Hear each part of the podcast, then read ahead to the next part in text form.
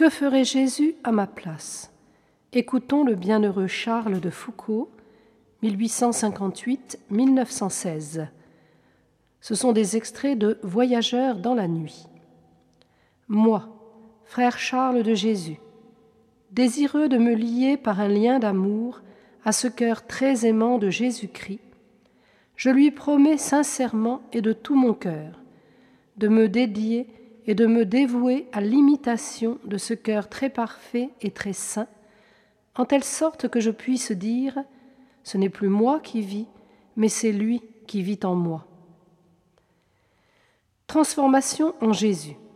Je me propose d'entretenir en moi la volonté de travailler à me transformer en tout Jésus, pour devenir un autre Jésus vivant et agissant, de transformer par lui et en lui toutes mes pensées, toutes mes paroles, toutes mes actions, toutes mes prières, toutes mes souffrances, toute ma vie et ma mort. Notre Seigneur Jésus vit dans l'âme en état de grâce. Il agit en elle chaque fois qu'elle fait un acte bon en état de grâce. Combien Dieu est glorifié par toute âme en état de grâce, puisqu'il voit Jésus en chacune d'elles.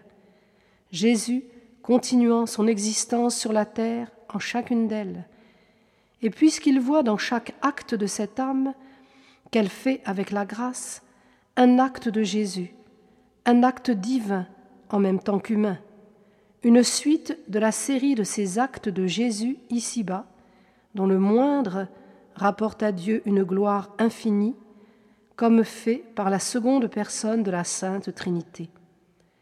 Comme nous devons désirer que tous les hommes soient en état de grâce, c'est désirer qu'il y ait autant de tabernacles vivants, autant de corps et d'âmes animés par Jésus qu'il y a d'âmes.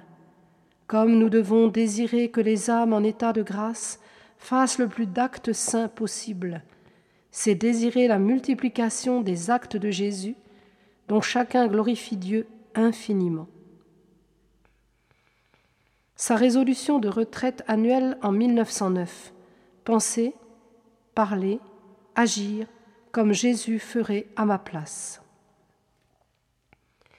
Jésus a voulu que son nom, Sauveur, signifiât l'œuvre de sa vie, le salut des âmes.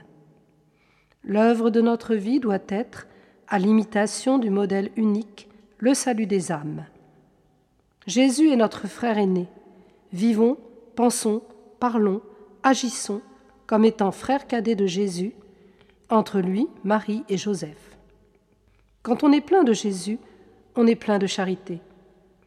On va à ceux qu'on veut sauver, comme Jésus est allé à eux en s'incarnant.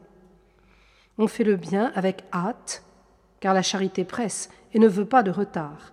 Travailler au salut des âmes, aller à elle, le faire en grande hâte.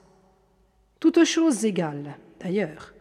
Aimer mieux être faible que fort, dédaigner que considérer, repousser que rechercher, pour être plus semblable à Jésus.